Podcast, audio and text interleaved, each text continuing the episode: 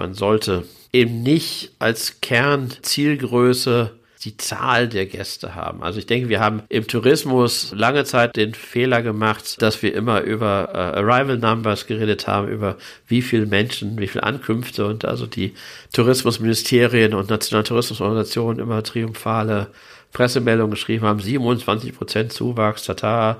Aber äh, wie lange die bleiben, wie viel man damit verdient und mit welchem Eindruck die zurückgehen, ob die überhaupt zufrieden sind und ob man halt auch eine ausreichende Marge damit hat, irgendwie, dass das eigentlich immer an, zweiter Stelle kam. Also dass man wegkommt von dieser rein quantitativen Betrachtung, dass man sagt, also das Ziel ist nicht, die Zahl der chinesischen Ankünfte in Deutschland zu verdoppeln, es wäre viel sinnvoller zu sagen, wir wollen die Aufenthaltsdauer verdoppeln. Also wenn wir die gleiche. Menge Gäste haben, die doppelt so lange bleiben, das ist ökologisch und ökonomisch ja. und für die Zufriedenheit der Gäste und für die, das Geld, das man damit verdienen kann, sicherlich besser, als wenn man sagt, wir haben also jetzt zwar doppelt so viele Ankünfte, aber die bleiben nur noch 1,6 Nächte.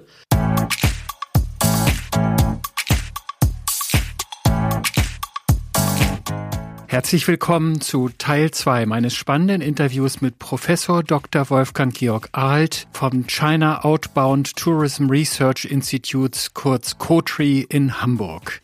Nachdem wir in Teil 1 des Gesprächs erfahren haben, wie die Chinesen ticken und wie sich das Reiseverhalten der Chinesen verändert hat, geht es heute ganz konkret um Maßnahmen, wie man sich als touristische Organisation, als Destination, als Stadt, wie auch immer als Verband vorbereiten kann auf die Rückkehr der chinesischen Reisenden.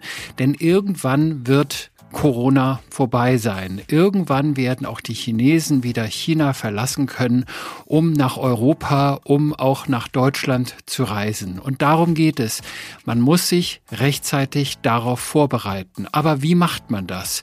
Man fragt am besten, wie ich es getan habe, einen Experten und das ist Professor Dr. Wolfgang Georg Arlt. Ich wünsche viel Spaß bei diesem Gespräch und vielleicht gibt es den einen oder die andere, die sich sogar Gedanken macht, über das, was er da sagt. Zum Beispiel diese Geschichte mit, es geht nicht um Ankunftszahlen. Ankunftszahlen aus dem Ausland. Ich kenne Leute, die da drauf rumreiten. So und so viel Millionen sind im Jahr wieder angekommen. Ich halte diese Zahlen auch für falsch. Warum? Das hören Sie jetzt im folgenden Interview und ich wünsche viel Spaß beim Zuhören.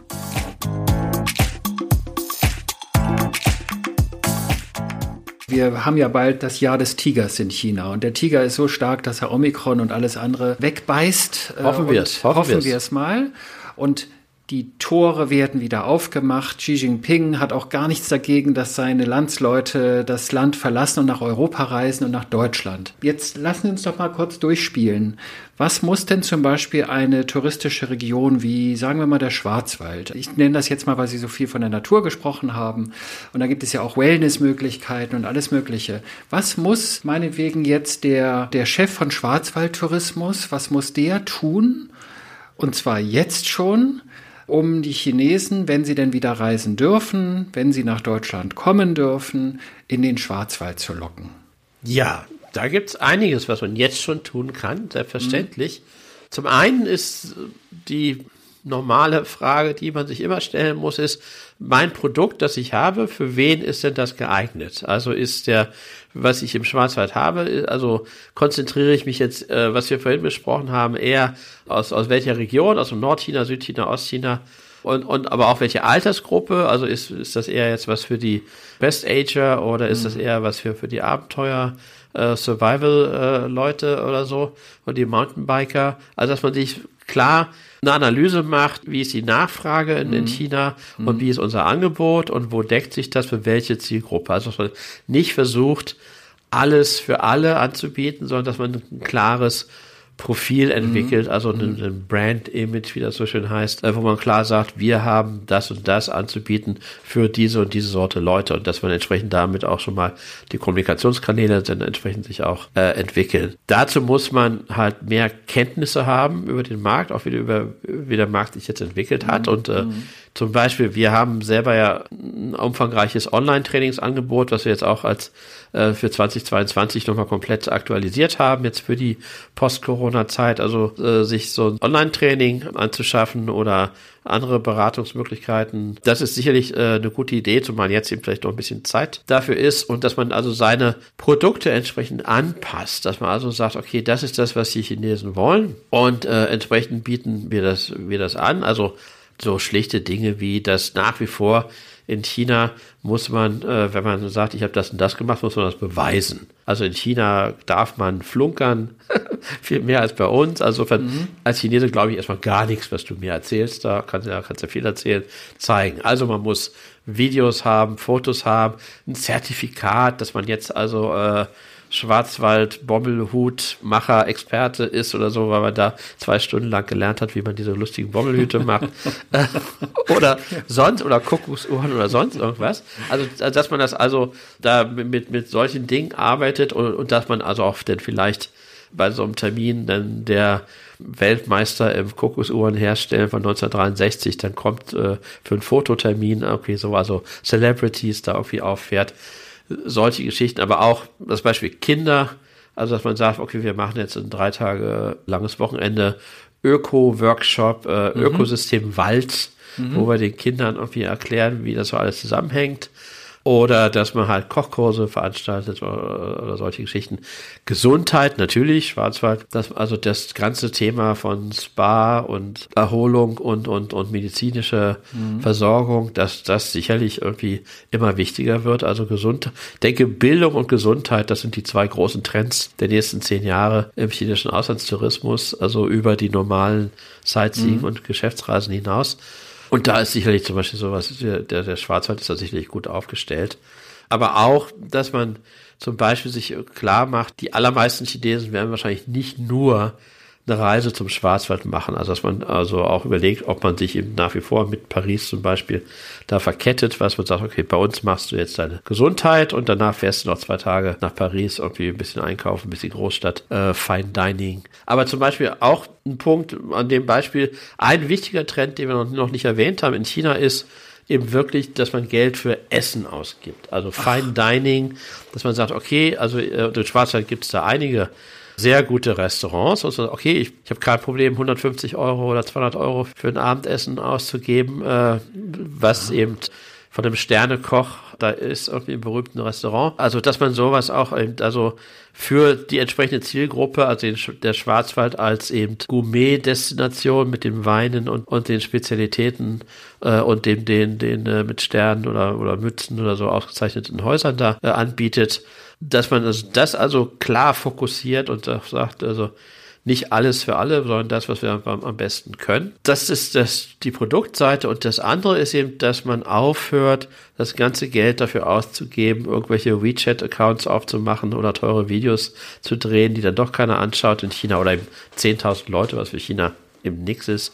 Wenn man in China erfolgreich sein will, dann ist das Recommendation Marketing, was ein etwas hochtrabender Begriff für Mundpropaganda ist. Wir nennen das WOM Square, also Word of Mouse, mhm. Mundpropaganda, and Word of Mouse, Computermaus. Also Mundpropaganda zum Quadrat, weil eben heutzutage viel natürlich auch online läuft. Das heißt, dass man also eben. Da fällt mir dieses Portal Ma Feng Wo an. Richtig, ist das genau. richtig? Das ist ja. so eine Art Portal. Also man kennt es ja in ähnlicher Weise, muss ich sagen. Zum Beispiel Expedia. Expedia hat ja nicht nur irgendwelche, was weiß ich, Ferienhäuser, Hotels und sonst was, sondern da sind ja auch Berichte drauf. Richtig. Und das hat natürlich alles mit SEO Expedia und, und, und, und ne? TripAdvisor ist, ist, ist, ja, ist genau, das Größte. Genau. Und Aber bei Ma Feng Wo sind auch User, die einen Text äh, reinstellen können? Ja, ja so? es, gibt, es, gibt zwei, genau. es gibt zwei große Portale. Mhm. Das eine ist Mafangwo und das andere ist äh, Xiongyo QYA.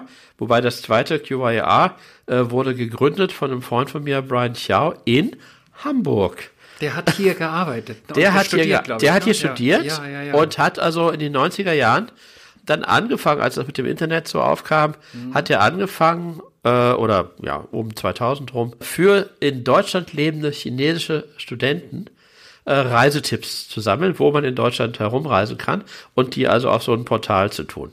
Und hat dann, als er zurückgegangen ist nach China nach Ende seines Studiums, sich gedacht, das ist eigentlich eine tolle Sache, das kann man eigentlich in China auch machen. Und wie das in China so ist, einer der Kumpels seines Vaters hat ihm dann 10 Millionen Dollar gegeben. In China ist sowas leichter möglich als anderswo, wenn man die richtigen Eltern hat. Und dann hat er da auch Schritt für Schritt daraus also irgendwie eine, eine riesen Firma aufgebaut, die also so groß wie TripAdvisor oder so oder Expedia spricht ist. aber eher die jungen Leute an, oder? Nicht mehr nur. Das, ursprünglich war das mal für junge Leute, aber ja. inzwischen, ja, wenn Sie jetzt die Definition von jung äh, unter 50 nehmen, dann ist okay, das, äh, ja. dann trifft das irgendwie das zu. Also in, inzwischen ist in China, also die Leute, die Geld haben, sind online den lieben langen Tag irgendwie. Das ist äh, relativ unabhängig inzwischen vom Alter. Also vielleicht die über 70-Jährigen nicht so, aber das ist und, und, und Marfangwo ist, ist das andere Portal und die haben hier wirklich Hunderttausende am Tag, Hunderttausende von Einträgen, wo Leute halt diskutieren. Ich habe Sachen gesehen, äh, wo kriegt man in Mailand das beste Tiramisu? Äh, dann haben wir so, so eine Abstimmung gemacht, die drei besten Cafés für Tiramisu in Mailand, also auf, also auf diesem Niveau. Und da ist natürlich wichtig, dass man da das befördert, irgendwie, also dass die Leute da gute Sachen sagen von mir aus über den Schwarzwald. Das kann man natürlich auch aktiv befördern, indem man also auch da selber irgendwie den, den sagt, wir machen jetzt, was ich was, ein Fotowettbewerb, mein schönstes Schwarzwaldfoto und, und jeden Monat wird da, äh, das du einsenden und dann jeden Monat werden die zehn schönsten Fotos dann auf der chinesischen Plattform veröffentlicht und die gewinnen da halt irgendwie einen Preis, die kriegen dann halt eine Kuckucksuhr oder sonst was. Gibt verschiedene Methoden, aber das ist eigentlich das, weil in China ist es inzwischen so, es gibt so viele Marketinganstrengungen von allen Destinationen auf der Welt, das ist also ein riesen, riesen äh, Getrommel und Geschrei und da irgendwie man muss schon sehr viel Geld aufwenden, wenn man da überhaupt noch gehört werden will. Und das ist natürlich für Chinesen alles nachvollziehbar. Äh, Reklame, Werbung, also auch die berühmten KOLs, die Key Opinion Leaders, also Filmstars oder, oder ja. Sänger oder Sportler oder so, die dann sagen, Braunschweig ist die schönste Stadt Deutschlands. So, man weiß in China auch, der wird dafür bezahlt, dass er das sagt. Das ist nicht dessen äh, ehrliche Meinung. Ja. Und stimmt vielleicht auch gar nicht. Also, äh, also Influencer aus China einzuladen, um dann irgendwie den Fuß reinzukriegen, ist nicht unbedingt die beste Idee. Ja, kommt drauf an, ja. was. Ich meine, ja. wie, wie gesagt, wenn sie sich vorher darüber klar mhm. geworden sind, was sie wollen, und wenn sie sagen, wir positionieren den Schwarzwald als Gourmet-Destination, ja.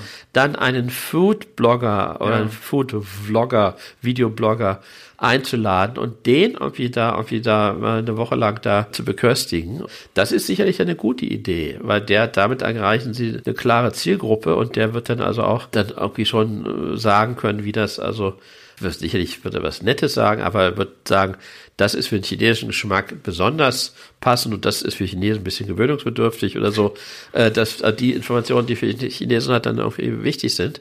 Aber einfach so eben jemand dafür 10.000 Dollar oder 100.000 Dollar dafür zu bezahlen, dass er sagt, irgendwie, euer Waschmittel wäscht am weißesten, das glaubt in China kein Mensch. Und äh, aber wenn halt jemand, wenn mein Freund, und das kann mein, mein, mein realer Freund sein oder mein, mein virtueller Freund eben mhm. von der Plattform, mhm. wenn der sagt, also wenn du nach Pforzheim kommst, dann musst du unbedingt auf den Marktplatz gehen. Das ist der größte Marktplatz Deutschlands. Und da gibt's ganz tolle Stände. Irgendwie, da kann man irgendwie tolle Bratwurst essen. Dann glaube ich das. Und dann will ich das auch machen. Also das ist der, ein, der eine Punkt ist, die Produkte auf klar definierte Zielgruppen anpassen. Mhm. Dazu braucht man Informationen.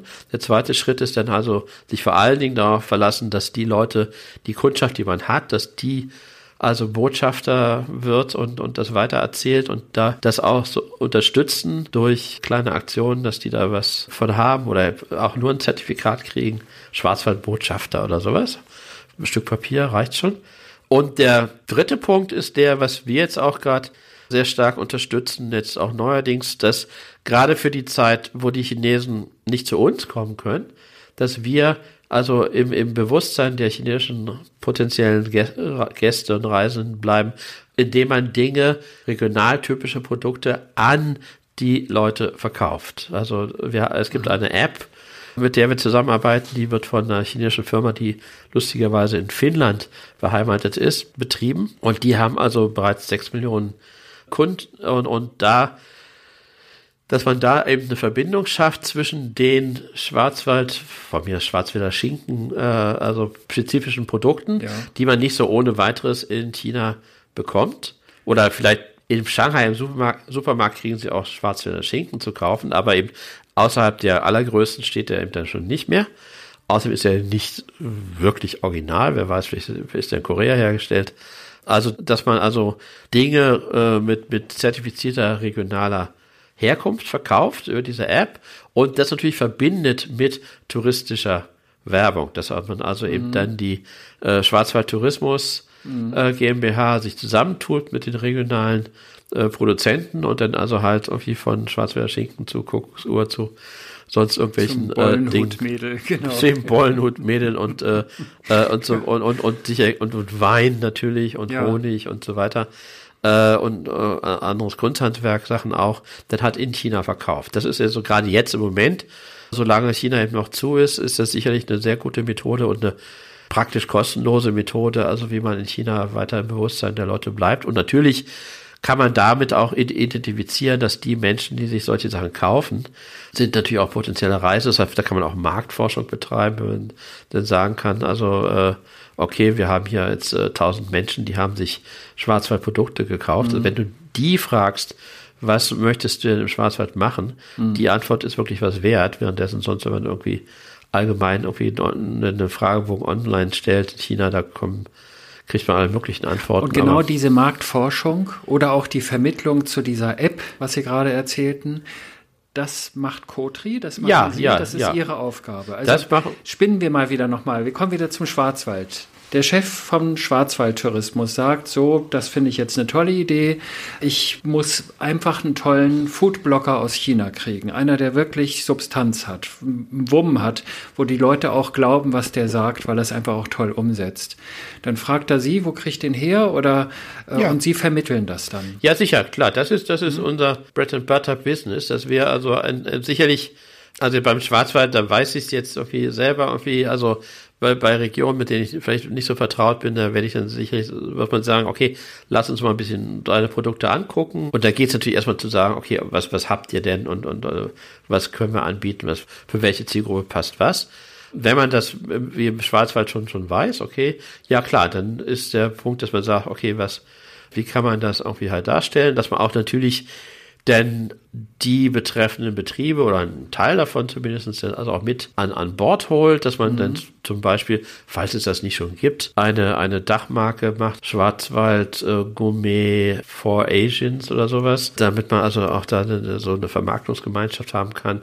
Und klar, da kann man dann irgendwie jetzt einen Videoblogger bekommen und man kann natürlich dann auch zum Beispiel in China Online-Geschichten machen, irgendwie äh, da irgendwie einen, einen Livestreaming, das ist in China jetzt sehr bekannt und äh, und man kann halt diese App benutzen und, und wenn dann mal China wieder offen ist, kann man dann auch natürlich dann auch wieder eine Reise machen. Also mhm. wir sind zum Beispiel dabei, eine, ein Craft Beer Festival in China zu organisieren, wenn es denn möglich ist in der zweiten Jahreshälfte, wo wir zusammenarbeiten wollen und da gibt es schon entsprechende Kontakte mit der Messe in Nürnberg weil die äh, sind nämlich die Betreiber des Craft Beer China Fair, der, der, der, der, der Fachmesse für Craft Beer, was in China ein großer Trend ist. Also in Nürnberg findet die weltweit größte Brauereifachmesse statt, alle zwei Jahre.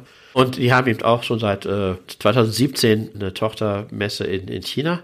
Und da wollen wir zum Beispiel das so machen, dass wir sagen, okay, wir bieten da halt Craftbier an. Das sind ja meistens kleinere Brauereien, die sich selber nicht leisten können, da nach China zu gehen, für die sich das nicht lohnt. Und dass man also über dieses Festival in mehreren Städten in China die chinesischen Konsumenten dieses Bier kennenlernen und wenn Sie das hinterher noch weiter kaufen wollen, können Sie das über die App kaufen. Das also ist auch nicht nur so eine Einmalaktion, äh, ja. das lohnt sich nicht, sondern dass das daraus auch was Nachhaltiges sich entwickelt. Das kann man natürlich dann auch für den Schwarzwald genauso machen. Also man muss sicherlich gezielt vorgehen und, und man muss, man sollte eben nicht als Kernzielgröße die Zahl der Gäste haben. Also ich denke, wir haben im Tourismus lange Zeit den Fehler gemacht, dass wir immer über äh, Arrival Numbers geredet haben, über wie viele Menschen, wie viele Ankünfte und also die Tourismusministerien und nationalen Tourismusorganisationen immer triumphale Pressemeldungen geschrieben haben, 27 Prozent Zuwachs, tata.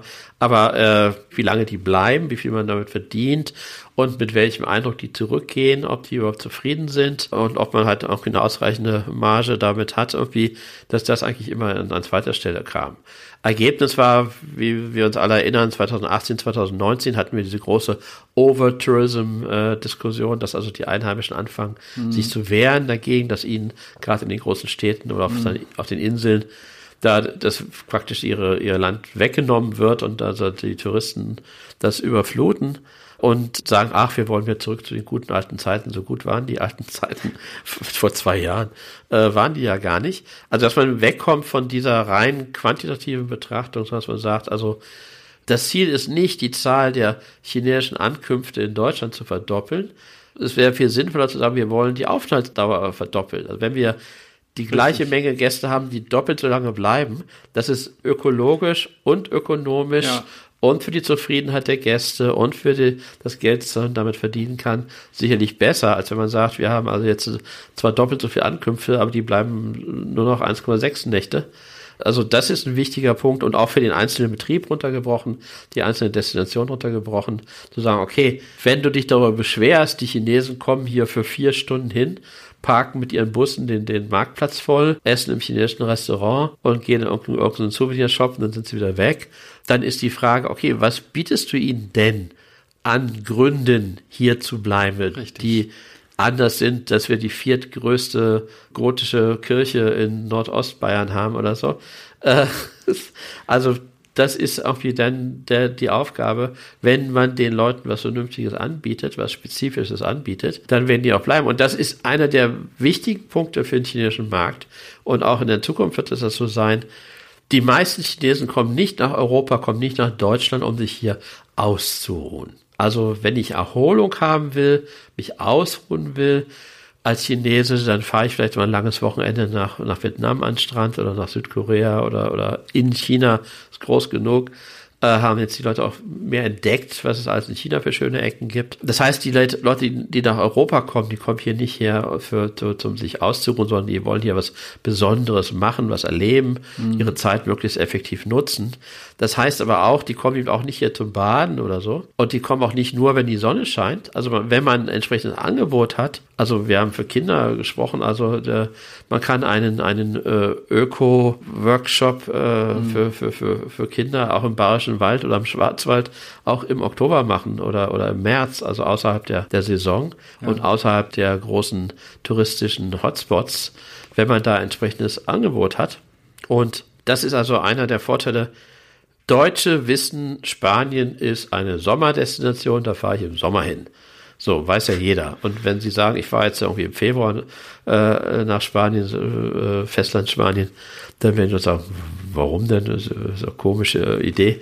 Chinesen haben für die meisten Destinationen nicht so eine fixen Ideen wann und wohin man da fahren muss. Also das kann man ausnutzen, aber nur, wenn man den entsprechend auch irgendwie was anbietet. Sonst gehen die halt dahin, wo alle hingehen. Also das ist.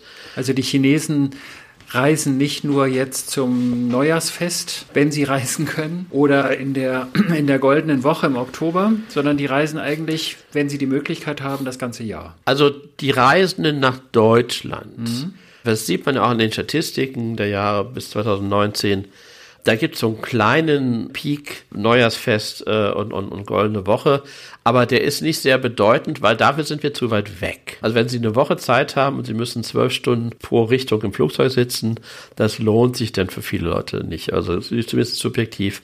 Von daher spielt das für uns eigentlich nicht so eine große Rolle. Für die umliegenden Länder, für Thailand oder, oder Korea oder ist es natürlich entscheidend oder Vietnam, aber für, für Deutschland ist das eigentlich nicht so wichtig und die die meisten Chinesen haben, sie haben sehr wenig Urlaub.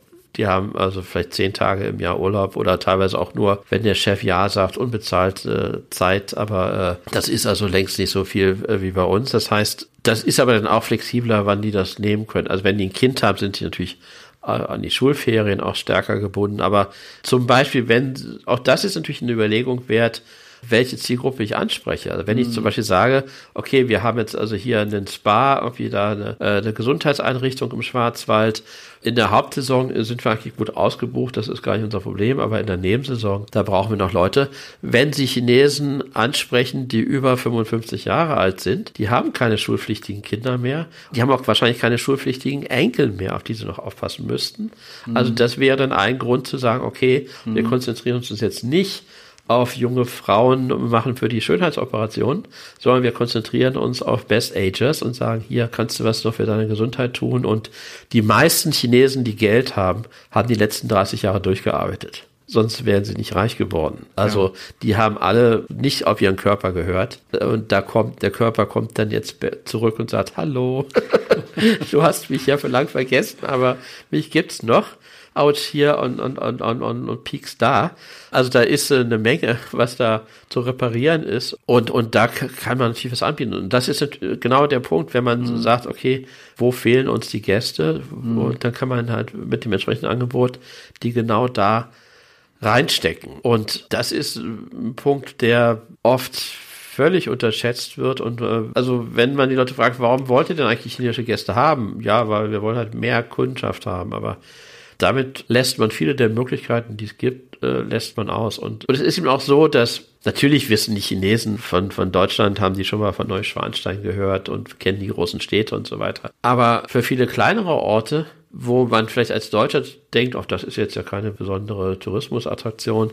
Wenn man Chinesen sagt, da kannst du das und das machen, das und das erleben, ja. dann ist das egal. Die kennen weder die eine Stadt noch die andere Stadt. Also wenn wir vielleicht denken, dass Tübingen äh, mehr touristisch geeignet ist als mhm. Wanne Eickel, dann die Chinesen haben von beiden Städten noch nie gehört. Also von daher muss man da nicht gegen Vorurteile an, ankämpfen. Also man hat viel, hat noch ein weißes Blatt Papier, auf das man was Schönes schreiben kann. Wobei gleichzeitig natürlich von, von mir aus äh, Tübingen da gibt es den Hölderlin-Turm irgendwie. Und es gibt in China Hunderttausende von Germanisten, von Leuten, die Deutsch studieren an der Uni, Aha. von Deutschlehrern, von Leuten, die aus irgendwelchen privaten Gründen sich für Deutschland interessieren. Also auch dafür kann man natürlich für ein paar zehntausend Gäste im Jahr, wenn man da was entsprechend irgendwie macht, auflegen. Oder zum Beispiel China ist das viertgrößte christliche Land der Welt also nach Zahl der Gläubigen. Die Zahlen schwanken, je nachdem, wie man das definiert. Also es gibt mhm. offizielle Kirche und inoffizielle Kirchen, mhm. aber es gibt so ungefähr so viele chinesische Christen, wie es Deutsche gibt. Aha. Da denkt kein Mensch dran. So. Also äh, ich weiß, als das Lutherjahr aufkam, habe ich da mal mit ein paar Leuten von der evangelischen Kirche gesprochen, dass man doch auch was für Chinesen äh, machen äh, sollte, äh, ein paar Programme extra für die äh, zum Lutherjahr und ja. äh, die haben irgendwie gedacht, ich spinne. okay, so. Aber das, das sind so Dinge, die man hat, irgendwie, wo man denkt, ja, ich, ich weiß ja, Chinesen, Chinesen haben Schlitzaugen und essen Reis irgendwie und mehr brauche ich nicht wissen. Das reicht eben nicht. Und wenn man auf dem Niveau verbleibt, vergibt man sich jede Menge Chancen, die, die man hat irgendwie. Und wie gesagt, es gibt nach wie vor diese Schicht von Leuten, die zum ersten Mal im Leben im Ausland sind und die äh, ängstlich beim Reiseleiter bleiben und ängstlich dreimal am Tag Chinesisch essen wollen, damit sich nicht den Magen verderben. Die Leute gibt es, aber an denen verdient man kein ja. Geld. Und mhm. die machen höchstens irgendwie, die nerven die Einheimischen und, und machen, äh, tragen auch nichts bei zum, zum Prestige äh, der Destination. Und äh, gerade äh, für, eine, für eine kleinere Destination hat man halt die Chance, sich davon abzusetzen und zu sagen, okay, wir machen hier was Besonderes was irgendwie in Beziehung steht zu, zu Interesse in, in, in China. Und damit können wir uns da irgendwie unser, unser Stück vom Kuchen abholen. Und das wird in, in Zukunft in der postpandemischen Zeit wird sich der Markt in China wird sich noch weiter aufsplittern, als er jetzt sich schon aufgesplittert hat. Einfach weil die Leute auch die chinesischen Gäste auch mehr Erfahrung haben, was sie eigentlich wollen. Also als ich in den 90er Jahren selber noch Reiseveranstalter war, äh, eben für Gruppen, für, die für Siemens oder so gekommen sind, mhm. wenn wir die Leute gefragt haben, was für ein Hotel wollt ihr denn haben, dann haben die gesagt, was Modernes. Manche hatten schon mal den Namen Hilton gehört. Okay, Hilton. Das war irgendwie ein Hollywood-Film oder so. So, die hatten keine Ahnung, was sie wollen. Hauptsache modern. Inzwischen haben aber die, die Chinesen, die Reiseerfahrung haben, die haben das inzwischen alles ausprobiert. Die haben ein Fünf-Sterne-Hotel ausprobiert, ein Boutique-Hotel ausprobiert. Und Hilton gibt es auch genug in China. Ja, in China gibt es inzwischen auch 100 Hiltons, äh, mhm. ein regionales. Das heißt, die haben das aus und, und, es gibt welche, die sagen, ich will halt Luxus, ich ja. will fünf Sterne. Gibt auch welche, nee, ich will Bed and Breakfast oder äh, ich, ich will äh, Airbnb, ich will nah an den Leuten dran also sein. Also Ferien auf dem Bauernhof im Schwarzwald, ja, ich jetzt mal sicher. Wieder, wäre, wäre der Hit wahrscheinlich. Sicher, für den sicher, einen oder sicher, Chinesen. sicher. Mit Wo, Familie noch. Wobei, wobei bei Ferien ja. auf dem Bauernhof wahrscheinlich, also ich kenne ein Beispiel aus Österreich, äh, wo mir ein Freund erzählt hat, dass äh, die hatten dann eine chinesische Familie, die haben Ferien auf dem Bauernhof gemacht, aber im Rahmen einer Rundreise. Und der hat mir erzählt, wie das abgelaufen ist. Also die sind, die sind nachmittags angekommen, haben drei Stunden lang Fotos gemacht von allem, von jedem Huhn auf dem Hof, Huhn, ja. mit dem, also Familie mit Kind. Dann haben sie auf Wunsch ein typisches ländliches Abendessen bekommen, abends um sechs Und dann sind sie schlafen gegangen und am nächsten Morgen um sechs haben sie äh, ein typisches ländliches Frühstück bekommen und morgens um acht waren sie wieder weg. Also die waren, die waren also äh, netto äh, 16 Stunden auf dem Bauernhof oder so.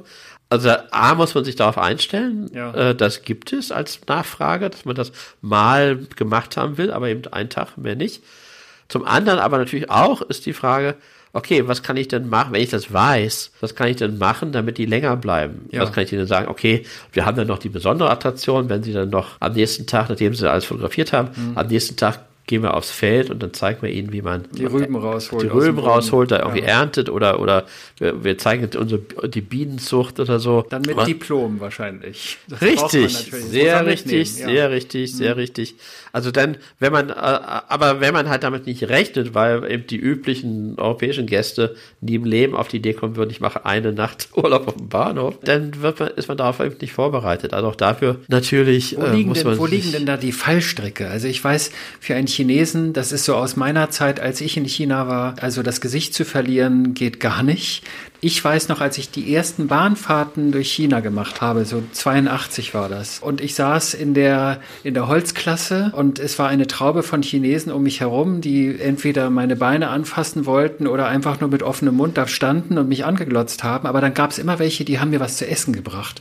Und wenn das irgendwelche abgehackten Hühnerfüße waren und ich habe immer es vermieden, Nein zu sagen, weil ich nicht wollte, dass diese Menschen das Gesicht verlieren. Wie ist das heute mit chinesischen Gästen, mit Touristen, die hierher kommen?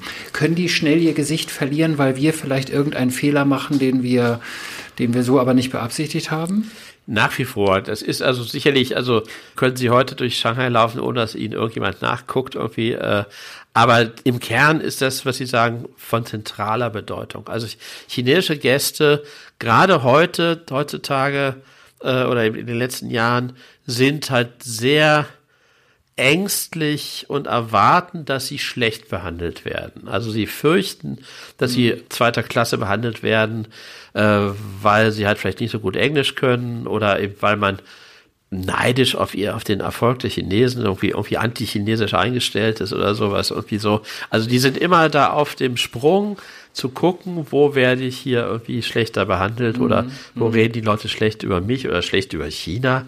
Und das ist da, wo man wirklich, wo man sehr vorsichtig sein muss. Also das fängt an von eben äußerlichen Symbolen wie, äh, dass man doch bitte sollte, man vermeiden sollte, eine taiwanesische Fahne vor dem Hotel flattern zu haben, aber man sollte auf jeden Fall eine, chinesische Fahne vor dem Hotel flattern ja. haben. Also Sachen, die, die, also wenn ich ein Hotel betrete, gucke ich ja nicht, ob da eine deutsche Fahne hängt. Ja. Für Chinesen ist das schon mal wichtig.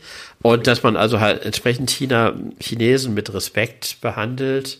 Zum Beispiel, dass man auch, wenn man chinesische Gäste hat, die Englisch können, wenn man fremdsprachige Prospekte hat oder Aufschriften mhm. oder so, man mhm. auch was auf Chinesisch hat, selbst wenn die das nicht brauchen, einfach als Respektbezeugung vor der Wichtigkeit ja. der Chinesen. Weil Chinesen, die Chinesen sind sich klar darüber, dass sie der größte Quellmarkt im Tourismus auf der Welt sind und bevölkerungsreichste Land der Welt sind. Äh, die sind ja schon ein paar mehr Leute. Also von daher ist das wirklich wichtig, dass man aktiv äh, Respekt zeigt und dass man sicherlich nicht, wenn Chinesen irgendwie irgendwas äh, aus Unkenntnis falsch machen oder so, da über die lacht oder so oder oder auch in dem Rahmen, in dem das möglich ist, irgendwie den auch äh, sie gewähren lässt. Also was ich in dem, zum Beispiel in, in einem besseren Restaurant äh, wenn wir da am Tisch sitzen und verschiedene Gerichte äh, bestellt mhm. haben, ist es ja nicht üblich, so wie in der Familie, wenn man das machen kann, dass du sagst, oh, gib mir mal deinen Teller, jetzt äh, tauschen wir mal die Teller, irgendwie esse, esse, esse ich mal. Oder mit meiner Gabel darüber lange und da mir ein Stück von ihrem Teller hole. Das tut man ja als wohlerzogener Mensch nicht.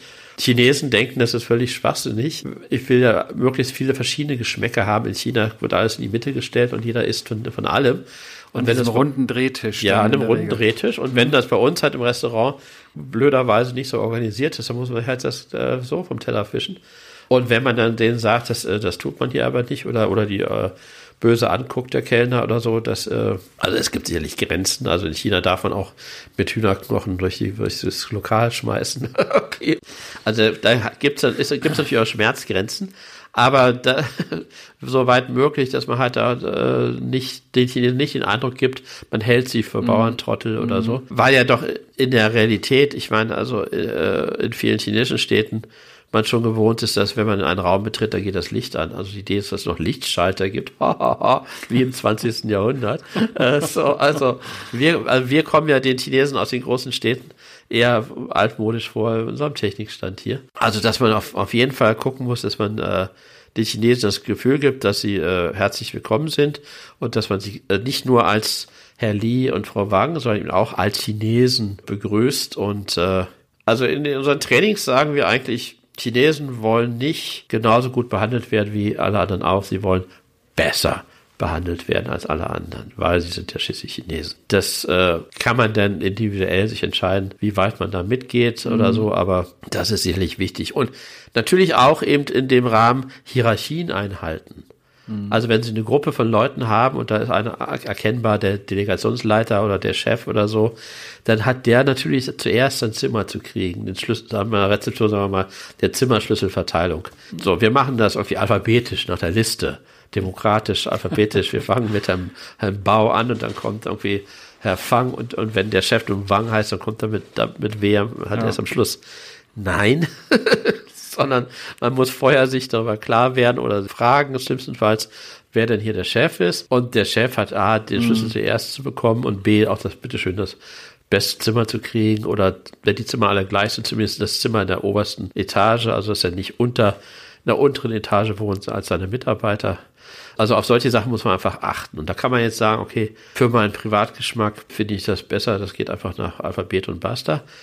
Aber wenn man seinen Gästen das äh, angenehm machen will. Also der alte Spruch, der Wurm muss dem Fisch schmecken und nicht dem Angler, der ist eben auch, der trifft eben auch dazu. Und wie gesagt, da gibt es sicherlich irgendwie Grenzen.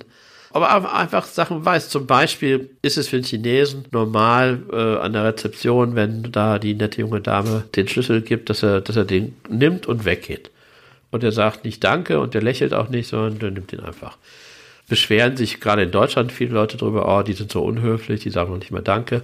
In China macht man das nicht. In China denkt man, okay, die wird dafür bezahlt und die macht ja nichts Besonderes. Die gibt mir den Schlüssel, also äh, ohne irgendwie eine Extraleistung. Warum soll ich mich dafür bedanken? Das ist doch normal. Dass man einfach, dass man einfach weiß, so, das muss, darf man nicht persönlich nehmen. Das, das ist halt so üblich. Aber wichtig ist sicherlich Gesicht geben. Also mhm. äh, wirklich sagen, irgendwie, äh, wenn man ins Gespräch kommt mit den chinesischen Gästen, wenn die einen fragen, essen sie gern chinesisches Essen, das, dann hat man zu sagen, ja, ich esse sehr gerne chinesisches Essen.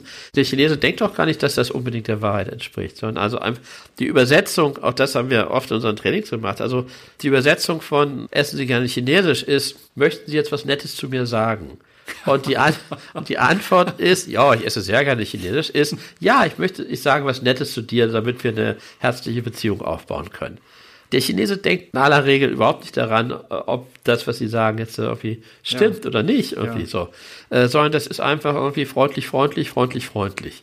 Und wenn sie jetzt eben Deutsch wahrheitsgemäß antworten und sagen, ja, chinesisches Essen ist gar nicht so schlecht, aber ehrlich gesagt, indisches Essen habe ich noch lieber, weil ich war letztes Jahr in Indien und da habe ich, oh, da war toll, so, dann ist die Antwort, Nö, ich will nicht freundlich zu dir sein.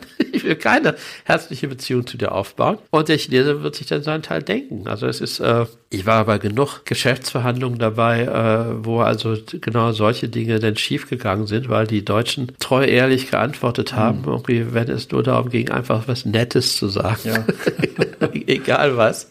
Die eine Sache ist eben zu verhindern, dass der andere das Gesicht verliert, aber ich glaube, noch wichtiger ist, positiv gedreht, Gesicht geben. Also ähm, äh, mit allen möglichen Dingen. Und das kann auch sein, dass sie halt, was ich, in ihrer Hotellobby irgendwie eine chinesische Vase oder ein chinesisches Gemälde an der Wand haben oder irgendwas mhm. Nettes oder dass man für Chinesen erkennbar, für die anderen Gäste wahrscheinlich nicht, dass man da irgendwie irgendwie ein paar Feng Shui-Sachen eingebaut hat. Also dass man, also die, dass da halt, was ich, ein Aquarium äh, in der Lobby steht, äh, weil ja. mit Goldfischen drin, weil die bringen Glück äh, und halten die bösen Geister ab, wenn sie das Aquarium. Wie wichtig sind Zahlen? Also ich weiß, es gibt so Glückszahlen und es gibt ja. so negative Zahlen ja, und das ja. auch noch in den jeweiligen Jahren. Ja, also aber Jahr das ist, das ist, das ist so. natürlich auch da wieder, kommt drauf an, mit wem Sie reden. Also A sind die Südchinesen tendenziell abergläubischer als die Nordchinesen. Mhm. Aber außerdem ist das natürlich auch Bildungsgrad. Also das ist so, ich denke, für gebildete Chinesen heutzutage, das ist so wie bei uns mit der Zahl 13. Okay. Der ICE hat keinen 13. Waggon, also auch deutsche Ingenieure sind aber, glaube ich, genug. Mhm. Da kommt nach 12, kommt da 14. trotzdem äh, bleiben sie ja nicht im Bett liegen, weil heute der Freitag der 13. ist oder so. Also macht man noch einen Scherz drüber, pass auf, heute ist Freitag der 13., dass du die Kaffee, die Kaffeetasse nicht umschmeißt im Büro oder so. Also man scherzt darüber noch und denkt so ein bisschen dann, aber ja. man nimmt es ja nicht ernst. Und das ist für Chinesen heute auch so, dass es natürlich äh, zahlt man in, in, in China und noch mehr in Hongkong äh, große Mengen Geld für eine glücksbringende Autonummer, Autokennzeichen. Also wenn man da ein Autokennzeichen hat äh, mit einer 888 am Ende oder 666 am Ende. Die äh, werden versteigert, ne? Ja, ja, die werden in, in Ich kenne das aus Hongkong. Da wurde das in, in Hongkong zahlen sie. Ja, ja, ja, sicher. Also wenn sie da, äh, das haben aber auch für Telefonnummern, also auch, ja. auch in China habe ich gesehen, die Telefonnummern für, für Mobiltelefone, da kostet jede Nummer unterschiedlich, je nachdem, wie glücksbringend die ist. Und sie sehen auch, wenn, wenn sie jemanden anruft, den sie nicht kennen, aber Sie sehen, dass die, die Nummer, mit der der anruft, äh, hat hinten äh, vier Achten, dann muss das ein reicher Mensch sein. Der muss, der muss ja. wichtig sein, da gehe ich mal besser ran, okay? Weil der kann sich ja. so eine Telefonnummer leisten. Also das ist schon ein Statussymbol. Also das gibt's heute sicherlich noch, aber das wäre jetzt wirklich diese, was man früher hatte, ja, gibt ihm kein Hotelzimmer mit, äh, mit dem vierten Stock oder so, oder mit der Nummer vier oder so. Das ist heutzutage eigentlich, also auch da, natürlich für Leute, die eher vom Lande kommen und, und, und wenig internationale Erfahrung haben, für die spielt das vielleicht noch eine größere Rolle, mm, aber mm. für die Leute, die genug Geld haben, nach Deutschland zu reisen, natürlich kommt man nie an ein Ende. Also ich, ich würde sagen, ich, ich bin jetzt seit uh, an, die 50 Jahre da in der Gegend unterwegs. Alle zwei, drei Jahre denke ich, meine Güte, bislang hast du ja überhaupt nichts verstanden von der Kultur. Mhm. Jetzt hast du wieder also eine russische Puppe mehr aufgemacht, aber in jeder russischen Puppe steckt immer noch eine Matruschka mehr drin. Ja, ja. Und äh, aber wenn man so ein bisschen was irgendwie weiß und natürlich auch äh, für Chinesen die reden auch sehr gerne darüber, also dass man also einfach, wenn man chinesische Kundschaft hat, Gäste hat, Besucher hat, dass man einfach, einfach mit denen redet und dann auch äh, sich Dinge von denen erklären lässt. Die werden da sich sehr, sehr gerne irgendwie was machen. Also ich weiß, wir haben natürlich bei, mit Marktforschung auch oft Umfragen, Online-Geschichten, wo am Schluss immer eine offene Frage ist, was wollen Sie uns noch mitteilen? Mhm. Und Chinesen, also im Vergleich zu Europäern, schreiben da sehr viele ellenlange Texte noch. Aha. Ja, die, ich will die Gelegenheit nutzen, euch Westlern mal zu sagen, ihr müsstet doch verstehen, dass wir Chinesen wollen, das und das und das. So. Das ist so, immer so ein Brief an den Weihnachtsmann. Das Mitteilungsbedürfnis ist durchaus groß, weil Chinesen, viele Chinesen denken, dass ja, wir sollten noch mehr wissen über die. Also ich hatte, wie gesagt, früher chinesische Studenten und ich hatte eine Studentin, die hatte also die Hälfte ihrer wertvollen 20 Kilo Gepäck, die sie mitbringen konnte, mhm. vollgepackt mit Informationsbroschüren über China weil sie dachte, dass wenn sie nach Deutschland kommt, werden alle äh, Deutschen ihr irgendwie äh, Löcher in den Bauch fragen über China und wenn, und dann war sie ganz enttäuscht dass die sagen, ah, China, ja, ah, ja, schön, schön. Und äh, mehr ihr gar keine Fragen gestellt haben und gar nicht ja. so großartig interessiert daran waren, an ihrem Land. Also das ist, wenn man also Gesicht geben, ein Teil davon ist einfach, dass man irgendwie halt die Leute fragt, ah ja, aus, aus welcher Provinz kommen sie denn und was ist, was ist denn das typische Essen in ihrer Provinz irgendwie so im Vergleich zu äh, dem, was wir hier bei uns essen mhm. so. Und wenn man dann sagt, okay, vergleichen wir mal das Essen in Hessen mit dem Essen in Jiangsu, dann wird der Chinese äh, heller begeistert, aber eine halbe Stunde mit ihr reden und sich, äh, und sich da äh, ernst genommen fühlen. Äh, und das sind so Dinge, die man in ihren Learnings, in ihrem neuen Programm, was sie aufgelegt hat, auch lernen kann? Ja, natürlich, oder? sicher. Das, das ja. sind, das sind, ich meine, das ist, das sind diese zwei Sachen. Natürlich muss man auch handfeste Informationen haben, also wie ja. funktioniert die chinesische Tourismusindustrie und, und wie sind die auch quantitativ, also wie diese verschiedenen Zielgruppen, wie groß sind die und wo sind die, wie kommt man an die ran? Aber natürlich ist gerade für den chinesischen Markt, gerade weil das eben Menschen sind, die sehr doch von einer deutlich anderen Kultur, äh, deutlich anderen kulturellen Hintergrund kommen als, als, als, als wir und sich dessen auch sehr stark bewusst sind und auch sehr stark darauf insistieren, dass also ihre Kultur mindestens gleichberechtigt ist mit unserer. Mindestens. Mindestens. dass also man da eben auch mehr investieren muss. Also, also das, natürlich ist das ein wichtiger Teil auch der, der Trainingsprogramme, dass man sich darüber klar wird, und ein wichtiger Punkt dabei, was auch interessant ist, was die Sache auch wirklich für einen selber bereichernd macht, ist, der allerwichtigste Schritt, andere Kulturen zu verstehen, ist, die eigene Kultur zu verstehen. Also das ist, äh, das lernt man automatisch, das wissen Sie auch, wenn man sich lange mit einer anderen Kultur, mit einer sehr anderen Kultur beschäftigt, dass man eben auch die Dinge relativiert, die man selber für total normal hält. Also Ein chinesisches Beispiel, einer meiner Kollegen, mit denen ich in den 90er Jahren den Reiseveranstalter gehabt habe, das war wirklich ein enger Freund von mir. Der hat also nach mehreren Jahren, wo wir wirklich eng zusammengearbeitet haben, gesagt, also weißt du was, ich wollte dir das immer schon mal sagen, jetzt sage ich dir das endlich mal. Warum sagst du immer Danke zu mir? Das ist so unhöflich. was? ja, wir sind doch, wir sind doch gute Freunde. Und wenn ich dir einen Schluck Kaffee eingieße, dann mache ich das, weil wir Freunde sind. Das ist eine völlig normale Geschichte. Da bricht mir ja kein Zacken aus der Krone, dir einen Schluck Kaffee einzugießen und du gießt mir ja auch Kaffee ein. Also wenn du Danke sagst, dann baust du eine Wand zwischen uns auf. Danke sagt man zu Fremden, wo man sagt, oh, das ist aber höflich und nett von Ihnen, dass Sie mir das Kaffee eingießen, obwohl wir uns ja gar nicht näher kennen. Aber unter engen Freunden braucht man sich nicht für alles und jedes zu bedanken.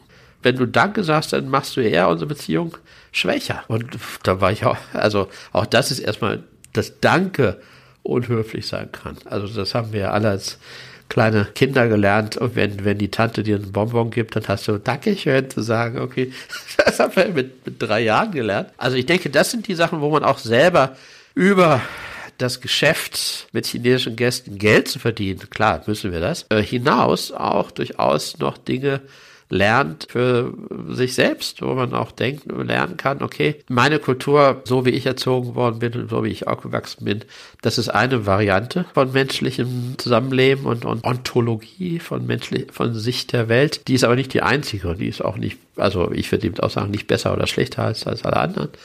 Aber das ist ein wichtiger Punkt, wenn man also davon ausgeht, gerade für Chinesen, nicht nur, das sind auch normale Menschen. Da sind kulturelle Unterschiede, aber die sind auch Eltern, die das Beste für ihr Kind haben wollen und, und die, also im Kern sind das ganz normale Leute, wie wir alle. Also, dass, dass man davon ausgeht, die allermeisten Menschen auf der Welt sind nicht wahnsinnig.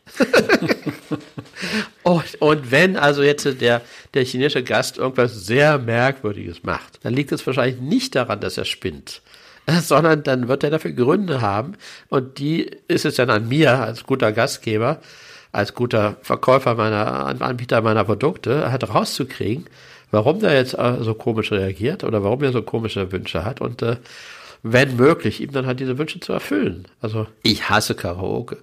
Mhm. Aber wenn ich ein Hotel betreibe und die chinesischen Gäste wollen Karaoke singen, dann mache ich da einen Raum für und die müssen dafür bezahlen. ich vermiete denen den Karaoke-Raum am Abend und dann können die da schalldicht ja. Karaoke singen, so viel sie wollen. Und wenn ich sehr nett bin, singe ich das erste Lied auch noch mit, wenn ich dafür bezahlt werde. Herr Professor, ich bedanke mich ganz herzlich für das nette Gespräch. Es gibt, wie Sie anfangs schon sagten, viele, viele Stunden, die wir noch zusammen plaudern könnten. Wer sich weiter informieren will, kann sich bei Ihnen melden. Also ich denke, das Einfachste ist, äh, googeln Sie COTRI, genau. C-O-T-R-I, Open Tourism Research Institute. Wir sind in, äh, in, in Hamburg und äh, natürlich freuen wir uns sehr, wenn wir gerade der deutschen Tourismusindustrie helfen können, dass wir da mit dem äh, jetzt schon den Kontakt halten, zu halten mit der chinesischen Kundschaft, mit den chinesischen Gästen und dann halt, wenn es dann hoffentlich bald mal wieder losgeht, dann auch bessere und zufriedenstellendere Geschäfte machen zu können und Gäste nach Hause zu schicken, die dann auch zu Hause ihren Freunden und Verwandten und Bekannten erzählen, wie schön es in der Stadt und dem Hotel und, und bei in dem Museum ist. Äh, weil ich denke, so viel ist sicher, auch wenn es vielleicht ökonomisch China nicht mehr so glänzend sich entwickeln wird, wie das die letzten 30 Jahre war. Die paar tausend Euro für eine Europareise haben die Leute, die genug Geld haben, also auch in Zukunft in der Tasche. Also der chinesische Auslandstourismus wird nicht kleiner werden. Er wird weiter wachsen und er bietet eine Menge Chancen, gerade für die Orte, die halt nicht München und Berlin und Hamburg und Frankfurt heißen. Da kann man sich seine Scheibe von abschneiden. Man braucht halt dafür Informationen und einen klaren Plan. Wenn wir dabei helfen können, freue ich mich. Vielen danke, Dank danke. und allen ein gutes neues Jahr. Danke, danke.